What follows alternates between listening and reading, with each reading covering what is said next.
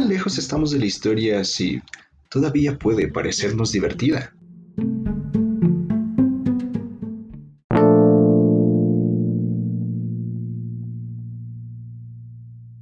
Los miembros perdidos de la nación.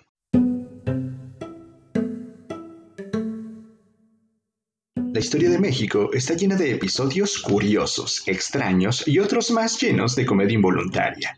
Pero las historias de miembros perdidos son por mucho de las que conjuntan estos tres elementos. Revisemos pues cuatro episodios de miembros perdidos en la historia del país. El 15 uñas.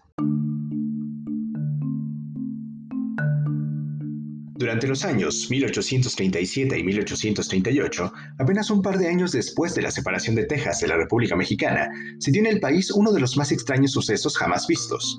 Una flota francesa conformada por 26 barcos de guerra tocó tierra en el puerto de Veracruz, cerca del fuerte de San Juan de Ulúa, el motivo era el reclamo de una deuda por aproximadamente 600 mil pesos, básicamente toda la deuda del país con Francia, cifra que supuestamente un pastelero francés exigía al gobierno mexicano debido a unos disturbios ocasionados en su negocio en 1828 durante la rebelión de la Acordada, en la que también se incendió el mercado del Parián, el más importante mercado de importaciones de la Ciudad de México. La realidad es que el mundo consideraba una indemnización por la muerte de tres comerciantes franceses que fueron linchados en Puebla, una cosa que, uff, no ha pasado nunca, y el fusilamiento de dos piratas que llegaron en 1835 y que fueron procesados y fusilados. El caso es que este suceso pasó a la historia como la Guerra de los Pasteles. Tras el desembarco francés en 1838, el Congreso ordenó a Antonio López de Santa Ana dirigirse a Veracruz a confrontar la invasión, Claramente el objetivo no era cobrar la deuda del pastelero, sino amedrentar a una nación débil como era México en aquellos años, y bajo pretexto de los pasteles ver qué más podía sacar del asunto. Santa Ana se apresuró a levantar fuerzas entre los jarochos de la región y enfrentó a las partidas francesas que desembarcaron. Las persiguieron por los muelles, así que para detener el avance de los mexicanos, los almirantes franceses ordenaron fuego de cañón para cubrir la retirada, una de esas balas le arrancó la pierna derecha al general Santa Ana, quien además había perdido un dedo de la mano izquierda en aquel combate también. La pierna mutilada fue la excusa perfecta que necesitó para volver a estar en las estimaciones de los mexicanos, después del episodio de Texas, y así recuperar su popularidad.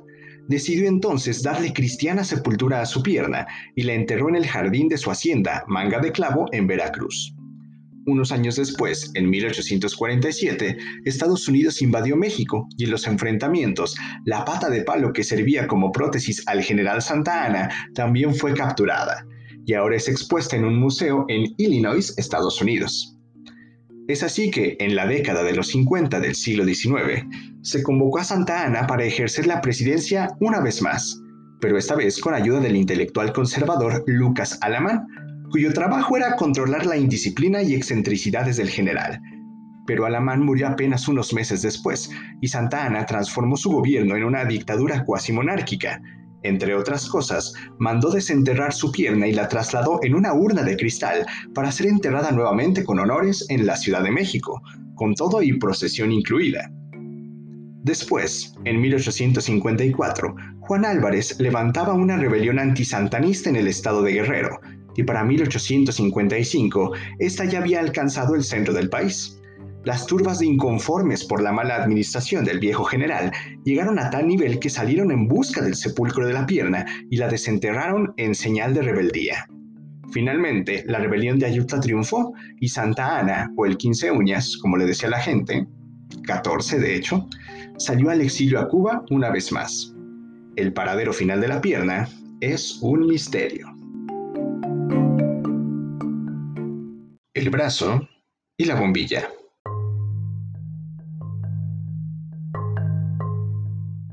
En la parte más violenta de la Revolución Mexicana, durante la Guerra de Facciones, los ejércitos del sonorense Álvaro Obregón, aliado de Venustiano Carranza, y la División del Norte de Pancho Villa, tuvieron una serie de enfrentamientos en toda la zona del Bajío, especialmente en Guanajuato, donde se dieron los combates más violentos. En el año de 1915, mientras se enfrentaban cerca de León, Guanajuato, Obregón fue alcanzado por un ataque de granadas y sufrió daño en su brazo derecho que, literalmente, le quedó colgando. Ante tal escena y con el dolor que eso implicaba, Obregón tomó su revólver dispuesto a quitarse la vida, pero el arma no tenía balas. Según se cuenta, uno de sus ayudantes había tomado el arma para limpiarla ese mismo día en la mañana y la había dejado descargada. Tras el fallido intento del general, sus hombres lo sometieron y le quitaron el arma. Obregón fue operado y por alguna razón su doctor creyó conveniente conservar el brazo en un frasco con formol. Una de las anécdotas que se cuentan es que una prostituta hurtó el frasco con todo y brazo, obvio.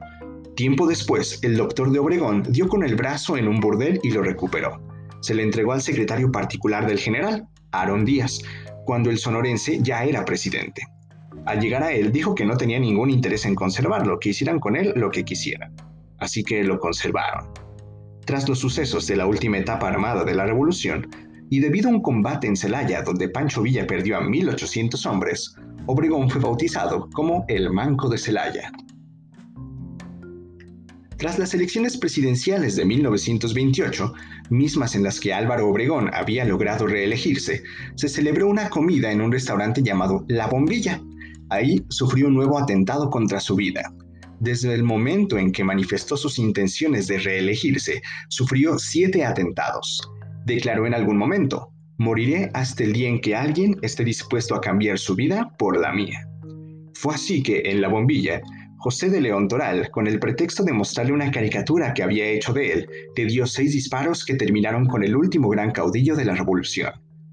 Años más tarde, durante el gobierno de Lázaro Cárdenas, se ordenó la construcción de un monumento memorial a Obregón en el parque adyacente a donde antes solía estar el restaurante. Hoy se conoce como el Parque de la Bombilla, y durante mucho tiempo el frasco con formol y brazo estuvo expuesto en su interior para que todos los niños de primaria pudieran ir a admirar la reliquia. Posteriormente, el brazo fue retirado del monumento e incinerado por la familia del general, y las cenizas puestas con el resto de su cuerpo en Guatabampo, Sonora. Recompensa por la cabeza de... Una madrugada de 1926, un grupo de hombres entró al Panteón de Parral en Chihuahua y salieron. A la mañana siguiente, el cuidador se dio cuenta de que una de las tumbas había sido profanada era la tumba del centauro del norte, Pancho Villa. Lo alarmante no era que hubieran abierto la tumba, sino que el cadáver yacía ahí casi intacto de no ser por un pequeño detalle incapaz de pasarse por alto. No estaba la cabeza, había sido cortada del resto del cuerpo.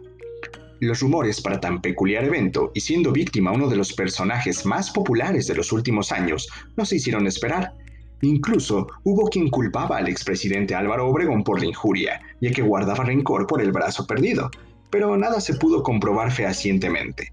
De todos modos, algo estaba claro, la cabeza no estaba ahí y alguien la había robado.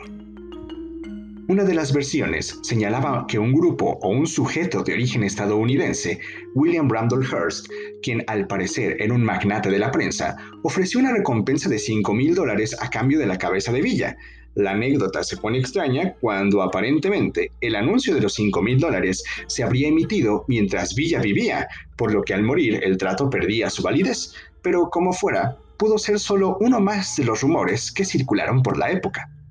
En la segunda mitad de la década comenzó a circular el divertido rumor que aseguraba que el circo Ringling Brothers tenía en su poder el cráneo de Pancho Villa y lo exhibía cobrando 25 centavos pero varios investigadores que han estudiado rigurosamente a Villa, Taibo II y Katz entre ellos, coinciden en señalar al general Francisco Durazo Ruiz como el que dirigió a los hombres que profanaron la tumba y que probablemente tuvo en su poder el cráneo del Centauro del Norte por un tiempo.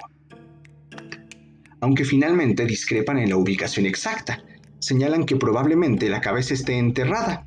Taibo incluso dice que dentro de una caja de balas Mauser de 7 milímetros.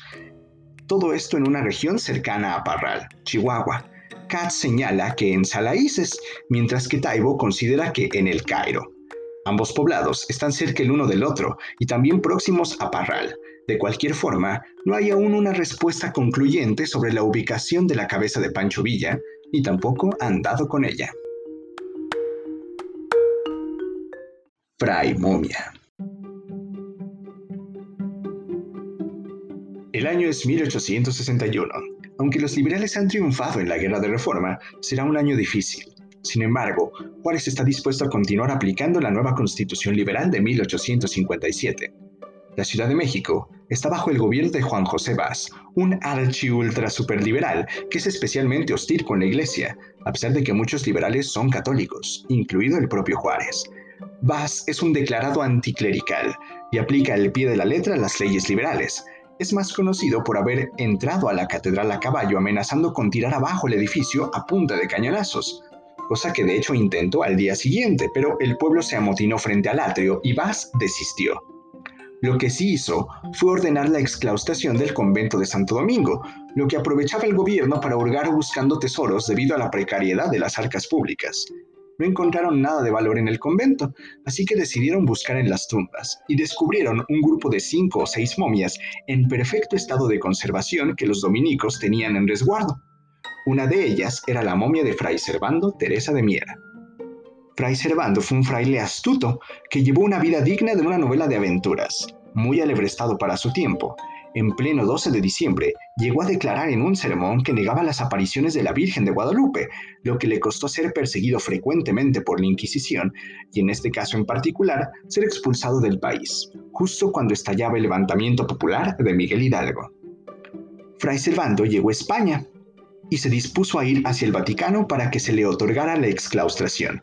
Pero en el trayecto fue aprendido un par de veces por el gobierno español, debido a que no ocultaba mucho su postura independentista. Y los franceses estaban en plena posrevolución francesa, y los religiosos no eran muy apreciados por allá, por lo que los franceses también lo llegaron a encerrar. Pero lo asombroso es que por cada vez que lo atrapaban, Fray Servando conseguía escapar. Y lo mismo sucedió después de ir al Vaticano hasta que terminó en Inglaterra en 1815.